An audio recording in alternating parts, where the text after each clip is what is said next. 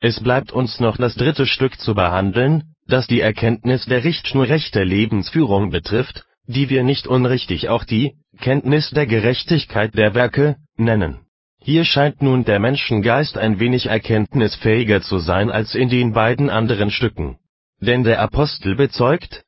Die Heiden, die das Gesetz nicht haben, tun aber des Gesetzes Werke, sind sich selbst ein Gesetz und zeigen, dass des Gesetzes Werk ihnen ins Herz geschrieben ist, sintemal ihr Gewissen ihnen zeuget, dazu auch die Gedanken, die sich vor dem Gericht Gottes untereinander verklagen oder entschuldigen. Römerbrief 2, Verse 14 und 15. Wenn also den Heiden von Natur die Gerechtigkeit des Gesetzes ins Herz eingemeißelt ist, so können wir gewiss nicht sagen, sie seien in der Lebensgestaltung völlig blind. So ist es auch zu der außerordentlich verbreiteten Auffassung gekommen, durch das natürliche Gesetz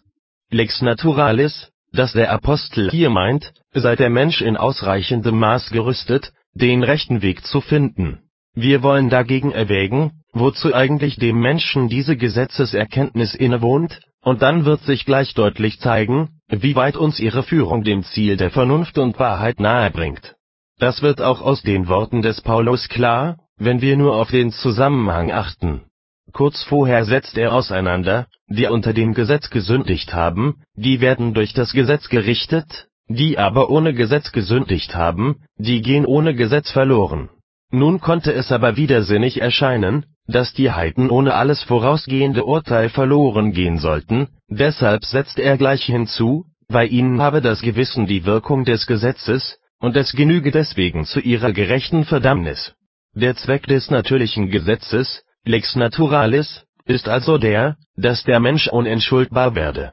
Deshalb wird es, das natürliche Gesetz, auch nicht übel beschrieben, wenn man sagt, es sei die Erkenntnis des Gewissens, das zwischen gerecht und ungerecht ausreichend klar unterscheidet, es hat also danach die Aufgabe, dem Menschen jeden Vorwand der Unkenntnis zu nehmen, da er ja durch sein eigenes Zeugnis überführt wird. Darin aber besteht die Nachsicht des Menschen gegen sich selber dass er zwar das Böse tut, aber doch seine Gedanken, soweit er kann, von der Erkenntnis der Sünde abbringt. Das scheint der Grund gewesen zu sein, der Platon zu der Meinung veranlasst hat, der Mensch sündige nur in Unkenntnis (Protagoras). Das wäre ein richtiges Urteil, wenn die menschliche Heuchelei mit ihrer Verschleierung der Sünde wirklich erreichte, dass im Menschenherzen jedes Bewusstsein, vor Gott böse zu sein, verschwände aber mag der Sünder auch vor dem ihm eingedrückten Urteil über Gut und Böse fliehen, er muss immer wieder zu ihm zurückkehren, und es wird ihm nicht ermöglicht,